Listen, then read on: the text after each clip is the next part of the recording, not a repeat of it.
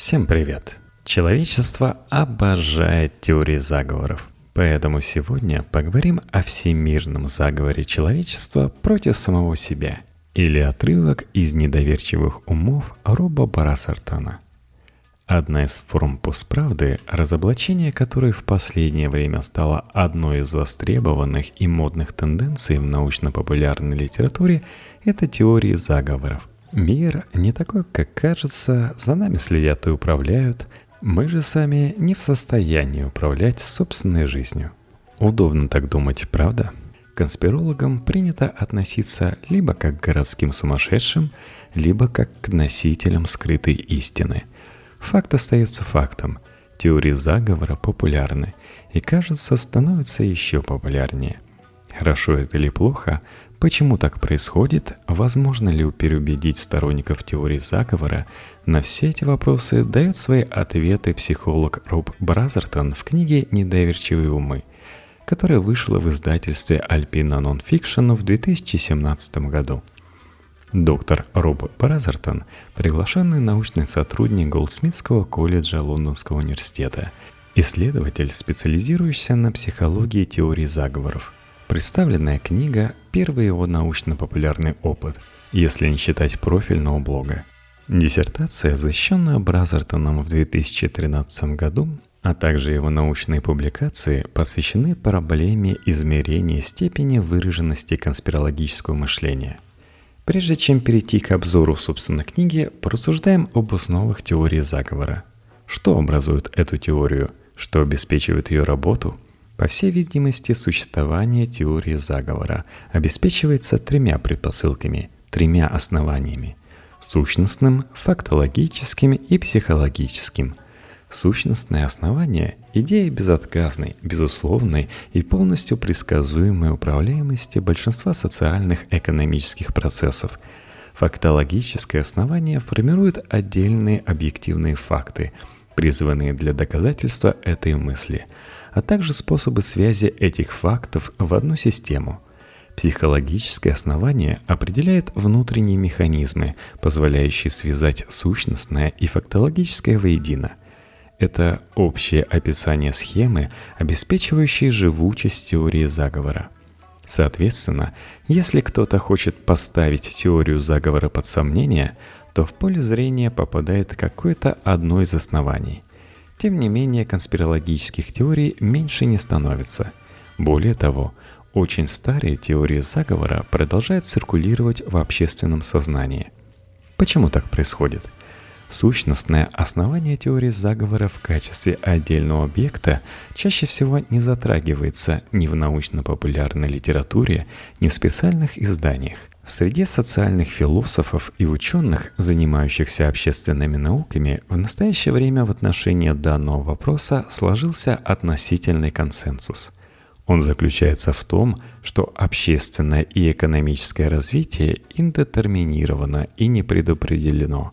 На него крайне сложно повлиять так, чтобы это было, во-первых, предсказуемо, во-вторых, незаметно – Популяризация же этой идеи, равно как и научная дискуссия, не фокусируется на противопоставлении ее конспирологии.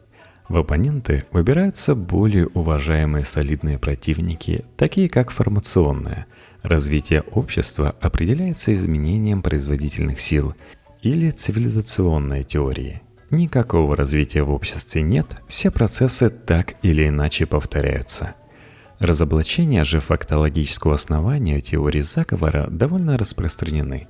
Существует определенный объем литературы и что чаще отдельных публикаций, посвященных развенчиванию частных конспирологических теорий, а именно совокупности отдельных фактов.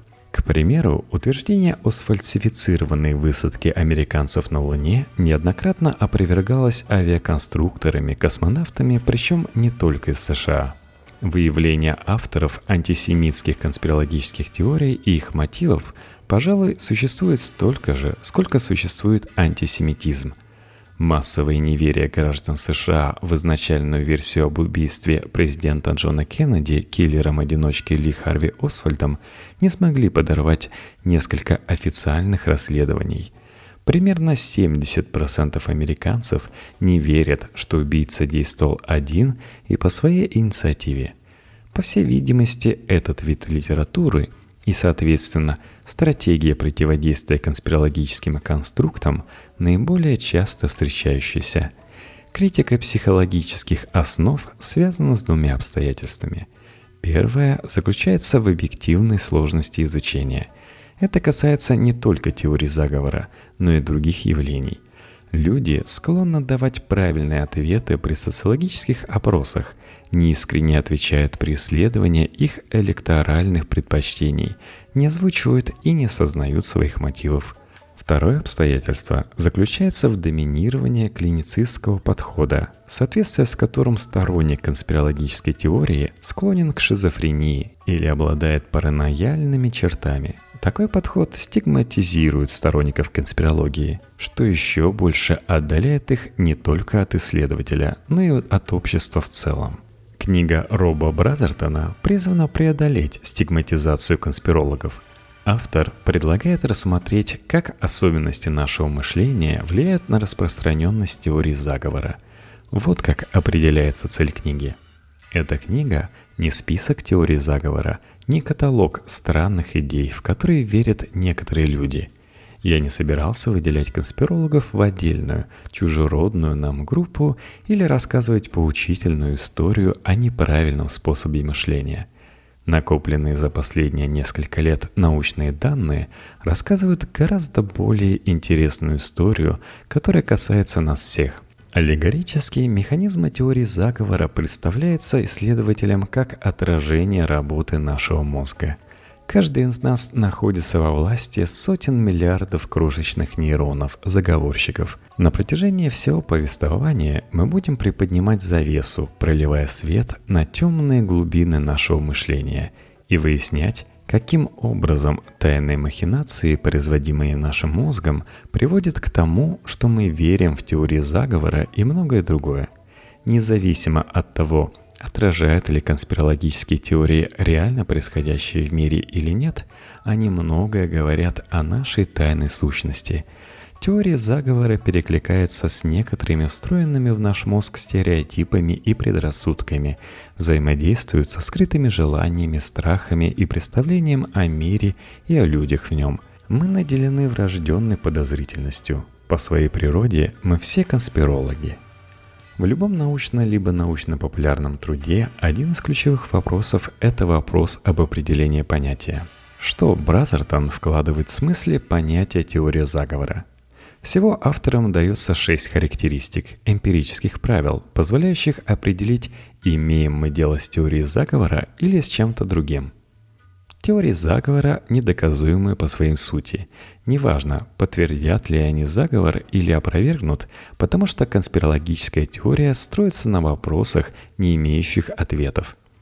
Видимость мира обманчива, и все не то, чем кажется – так как нас не просто держат в неведении о чем-то, а активно вводят в заблуждение. Когда заговорщики планируют последовательность событий, они способны с точностью ясновидца предсказать, как будут разворачиваться события. Амбиции заговорщиков простираются глобально. Они попирают все нормы морали и изначально представляют собой воплощенное зло – Теория заговора указывает на неточности в официальной версии событий и однозначно интерпретирует их в свою пользу. Категорические возражения обвиняемого в заговоре тоже могут быть истолкованы как признание вины. Бразертон, приводя материалы психологических исследований, показывает, что нет никакой связи между склонностью к конспирологии и возрастом, полом, социальным положением, политическими убеждениями, уровнем образования, уровнем интеллекта, наличием психических заболеваний, либо ярко выраженными акцентуациями характера. Особенно это касается разума – Действительно, если вы когда-нибудь разговаривали с конспирологом, то отмечали, что о заговоре с равной вероятностью может рассуждать интеллигентный профессор или водитель маршрутного такси. А продвинутые сторонники той или иной теории часто оперируют огромным количеством факторов, причудливо связанных между собой. Для этого нужна как минимум неплохая память. Классическому параноику не нужны никакие внешние причины, сторонние источники для подтверждения своей правоты и разделяющие его страх люди. Оппозиционер и лоялист могут одинаково верить во всесилие спецслужб. В целом, конспиролог – это совершенно обычный человек. Спорит автор и с убеждением о взрывном росте конспирологии с появлением интернета – ссылаясь на исследование 100 тысяч писем читателей, которые на протяжении более чем века опубликовались в The New York Times с 1893 по 2010 год. Он делает вывод об относительной стабильности численности писем – около 1% в год. В целом можно сказать, что с годами не менялось почти ничего – Конспирологические разговоры в большинстве случаев были стабильным шумом на заднем плане, их интенсивность удивительным образом не зависела от политических событий, экономики или развития средств коммуникации. Безусловно, с одной стороны, интернет и выпуски новостей подпитывают конспирологические теории – чем больше информации, тем больше там тех самых нестыковок и несоответствий, на которых строится фактологический фундамент теории заговоров. С другой стороны, тот же интернет дает возможность опровергать теории заговоров. Так кто же они, сторонники конспирологии? Бразертон говорит о следующей однозначно выявленной закономерности. Тот, кто верит в теорию заговора, в одном случае, скорее всего, полагает, что многие другие события тоже лучше всего объясняется похожими сговорами, интригами и сокрытием информации.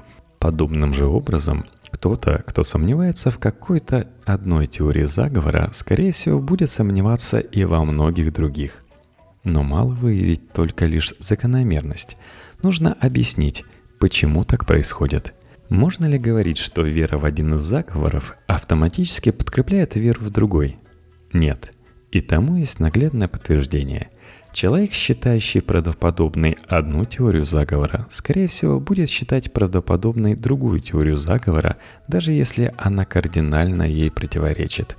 Это иллюстрируется равновероятным выбором конспирологических теорий, касающихся судьбы Бен Ладена, обстоятельства смерти которого, тайное захоронение, слухи о состоянии здоровья лидера террористов вызвали неоднозначное толкование официальной версии. Иными словами – Люди, предполагающие, что Бен Ладен был давно уже мертв, скорее всего подозревали, что он на самом деле жив.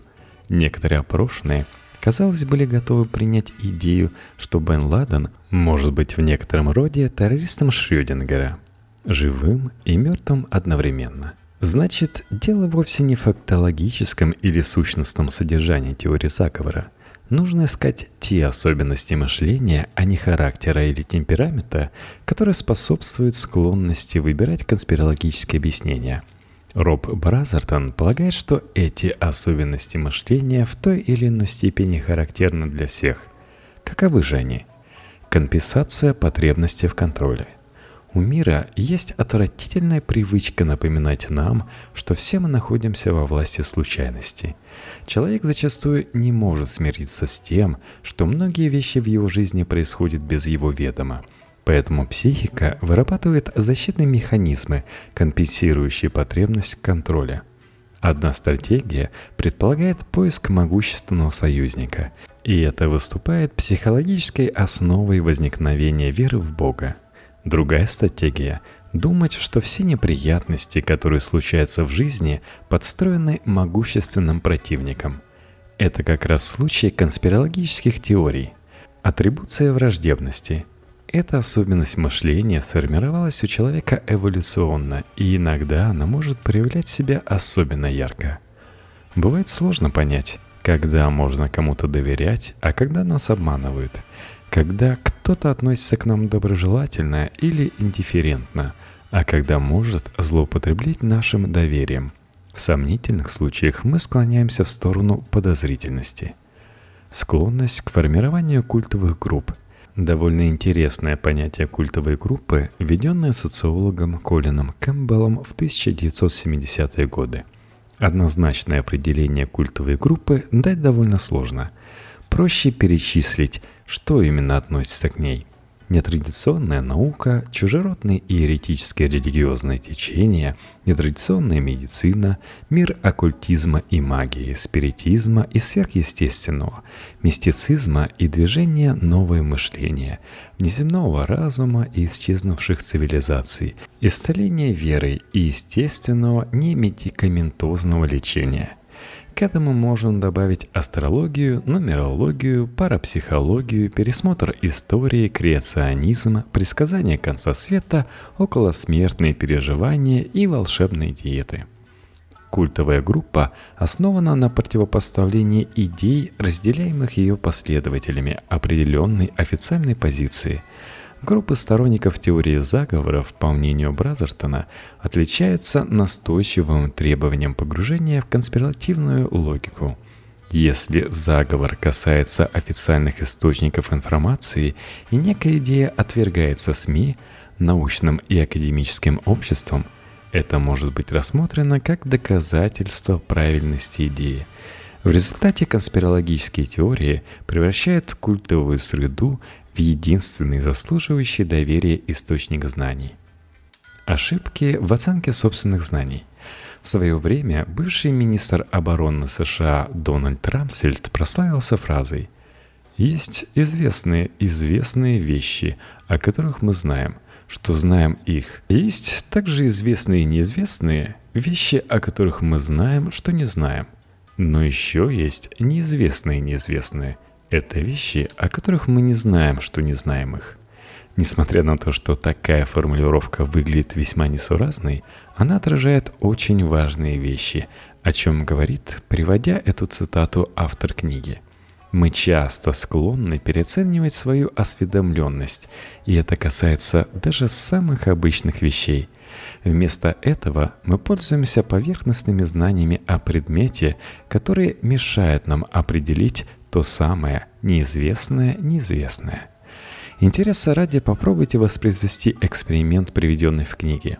Спросите себя, разбираетесь ли вы в устройстве велосипеда. А теперь схематически нарисуйте велосипед так, чтобы он мог ездить. Если вы не заядлый велосипедист, скорее всего, вы нарисуете его так, что ехать на нем будет затруднительно. Вы обязательно ошибетесь в местоположении цепи либо педалей о тормозных механизмах и говорить не стоит.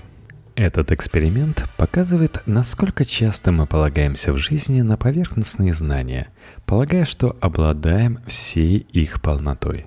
Архетипы, борьба с чудовищем и обделенный герой – Добротная конспирологическая теория популярна в том числе потому, что эксплуатирует культурный архетип победы над чудовищем. Он настолько древний, что берет начало в сказании о Гильгамеше и прослеживается в современных блокбастерах. Вот как содержание этого архетипа описывает Бразертон. История начинается с того, что мирные жители сталкиваются с какой-то грозной опасностью.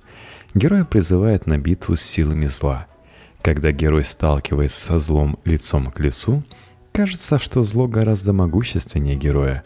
Герой может попасть в лапы чудовищу, но у чудовища есть одна роковая слабость. Когда кажется, что все наши надежды потеряны, герой обнаруживает эту слабость и побеждает монстра. Тьма рассеивается, возвращается мир. Очень напоминает некоторые конспирологические теории, не так ли? Злобные заговорщики, за которыми стоят еще более могущественные заговорщики, идея подготовки к финальной битве, которая непременно случится. Этот архетип дополняется не менее популярным архетипом «обделенный герой», нам не очень интересно болеть за самого сильного, смелого и бесстрашного. Куда сильнее мы сопереживаем герою, который кажется меньше, слабее и нелепее. Давид, побеждающий Голиафа, Рокки Бальбоа, Иванушка-дурачок. Сочувствие это настолько сильно, что люди испытывают его даже по отношению к графическим примитивам, что показал эксперимент Скотта Эллисона, где тяжело поднимающимся на возвышенность черному кружку активно противодействовал легко туда закатившийся серый кружок. Бразертон делает следующий вывод, важный в контексте исследования теории заговора – вы должны находиться в невыгодном положении, и оно должно быть несправедливым. либо из-за нехватки возможностей, либо из-за злонамеренных действий агрессивного противника.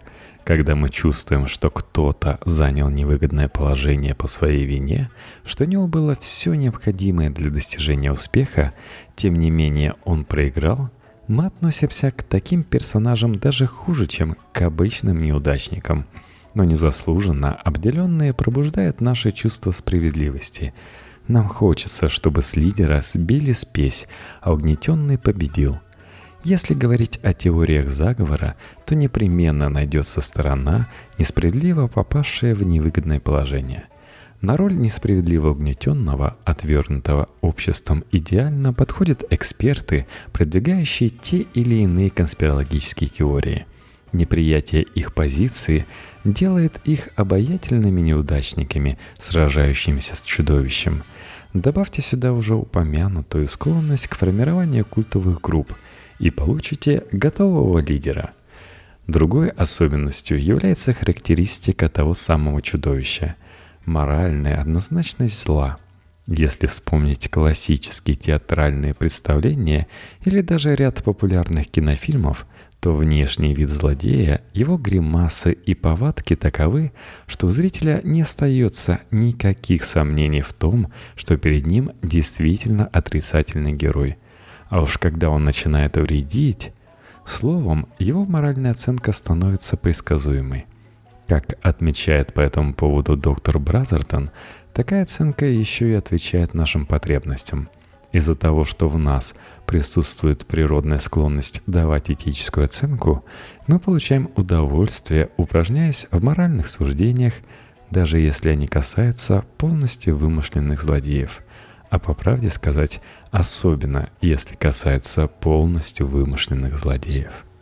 Наблюдение за тем, как зло несет наказание, вызывает у нас удовлетворение – ошибки зрительного восприятия или поиск закономерностей. Тайные знаки в клубах дыма от взрывов 11 сентября, канала на Марсе, человеческие лица на нем же – все это следствие врожденной человеческой привычки искать следствия и закономерности. Мозг обманывает нас, например, дорисовывая белый треугольник там, где есть только три круга с усеченными секторами – Закрепление этой особенности объясняется эволюционной логикой. Представьте себе, что один из наших древних предков, гуляя по лесу, услышал шорох в кустах, и все птицы рядом затихли. Если он спишет это на случайность или будет слишком долго обдумывать все возможные причины, это может плохо закончиться. В кустах может находиться опасный хищник – чем лучше ранние гоминиды замечали закономерности и чем быстрее находили этому правдоподобную причину, тем с большей вероятностью они выживали и передавали свои гены. Склонность нашего мозга замечать совпадения и судить о причинах – это наследие наших предков. Поиск намерений и ошибка их атрибуции – Человек ищет не только закономерности в окружающем мире, но и активно ищет намерения в поведении других людей. Намерение – это межличностный розетский камень. Они позволяют определить, почему люди ведут себя именно так. Без нашего детектора намерений мы были бы не способны понять и предсказать поведение другого человека. Даже простейшие социальные отношения были бы невозможны – не было бы светских разговоров и флирта, иронии и сатиры, лекций и семинарских занятий, бизнеса и политики, спорта, искусства, литературы и реалити-шоу. Если бы мы не могли понимать намерения других, нас вообще не было бы общества.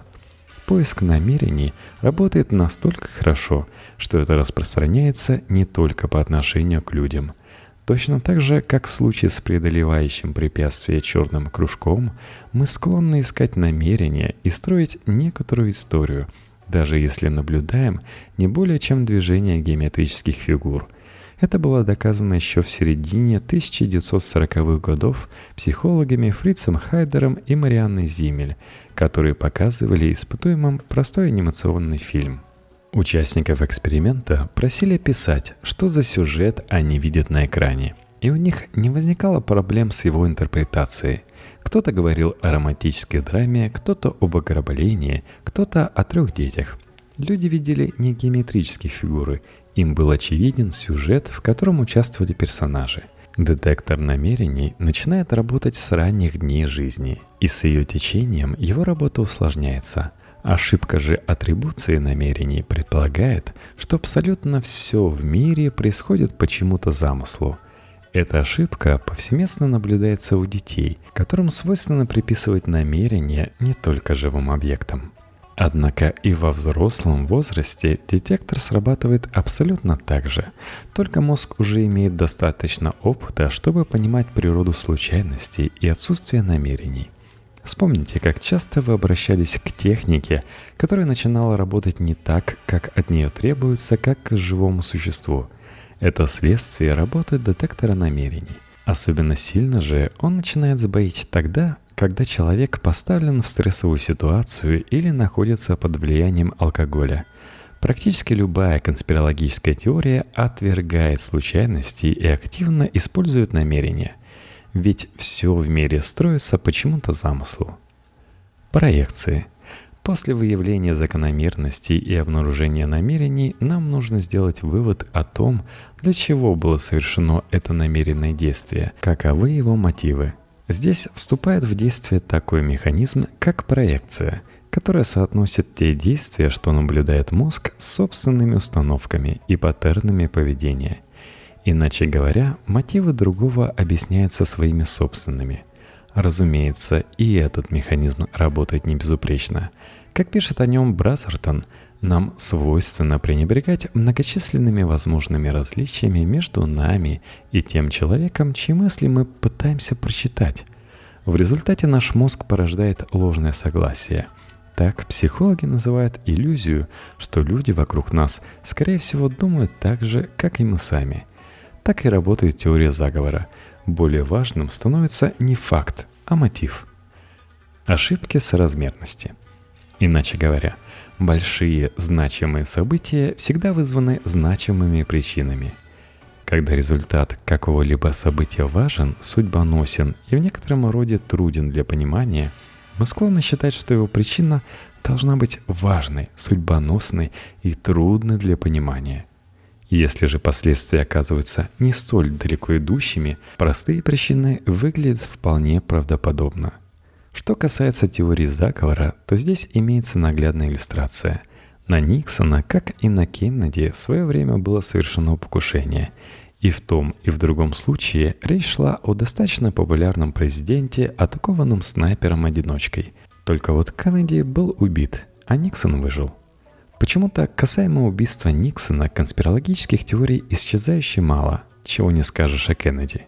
Предвзятость подтверждения – Пожалуй, это одна из самых сложных ошибок восприятия, оказывающая наиболее сильное влияние на возникновение и распространение теорий заговоров. В ходе оценки тех или иных фактов мы прибегаем к так называемой стратегии положительных тестов. Убедившись в чем-то, мы тщательно ищем факты, подтверждающие эту догадку, и игнорируем те из них, которые эту догадку не подтверждают.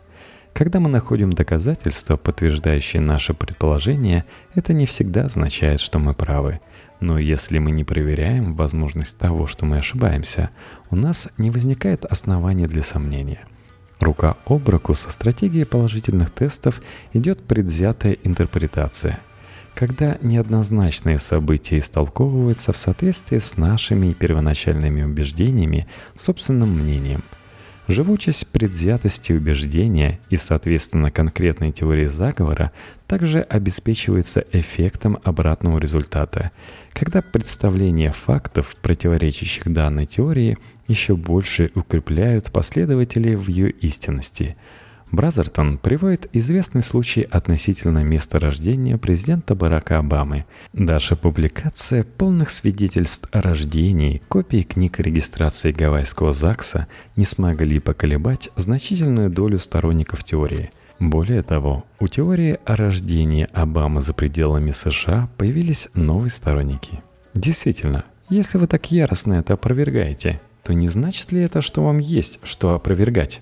В заключение Бразертон приходит к выводу, что данные особенности психики наблюдаются повсеместно. Стать конспирологом легко может каждый из нас. Описывая конспирологию как некий аномальный психологический заскок, который свойственен кучке параноидальных чудаков, мы самоуверенно считаем, что у нас нет того несовершенного мышления, которое с готовностью находим у других. Но мы ведем себя точно так же, как и конспирологи, обвиняющие во всех бедах общества маленькую тайную группу заговорщиков – и мы ошибаемся. Конспирологическое мышление вездесуще отчасти потому, что представляет собой результат непрерывной работы нашего мозга. Если трое окажутся на необитаемом острове, довольно скоро каждый из них задумается, не замышляют ли оставшиеся двое что-то за его спиной. Есть одно обстоятельство, которое осталось незатронутым в труде Роба Бразертона – это механизмы психики, объективно препятствующие созданию идеального заговора. Увеличение наших знаний о работе мозга, механизмах психики не могли не повлиять на содержание глобальных теорий заговора. Они стали гораздо сложнее. Характеристики могущественных врагов также потерпели изменения – Середина XX века обозначилась рядом открытий, совершенных в познании функционирования психики и сложных социальных систем. Выяснилось, что чисто теоретически нельзя создать идеальный глобальный заговор просто в силу особенностей человеческого мышления, отражающихся на процессе принятия решения. Из имеющихся вариантов решений средний человек, скорее всего, выберет тот, который менее рискован – предпочтение нулевого риска. Кроме того, люди зачастую принимают коллективные решения, которые кардинально противоположны тому, чего хочет каждый отдельный участник коллектива. Это называется парадоксом Абилина. Чем больше мы знаем о мозге, тем больше убеждаемся в большом количестве когнитивных ошибок, которые ему свойственны. Это не могло не отразиться на теории заговоров конце концов, масоны, иллюминаты и сионские мудрецы – такие же люди с таким же ошибочно работающим мозгом. Показательно, что новые претенденты на мировое влияние и мировой заговор преобразились. Теперь это весьма популярные инопланетяне-рептилоиды. Действительно, возникновение такого большого количества когнитивных ошибок обусловлено наличием у человека развитого неокортекса. А вот у рептилий такого нет – Следовательно, и ошибаться ей нечем. Что до мышления инопланетян, то выносить предположения о функционировании их мозга можно до бесконечности.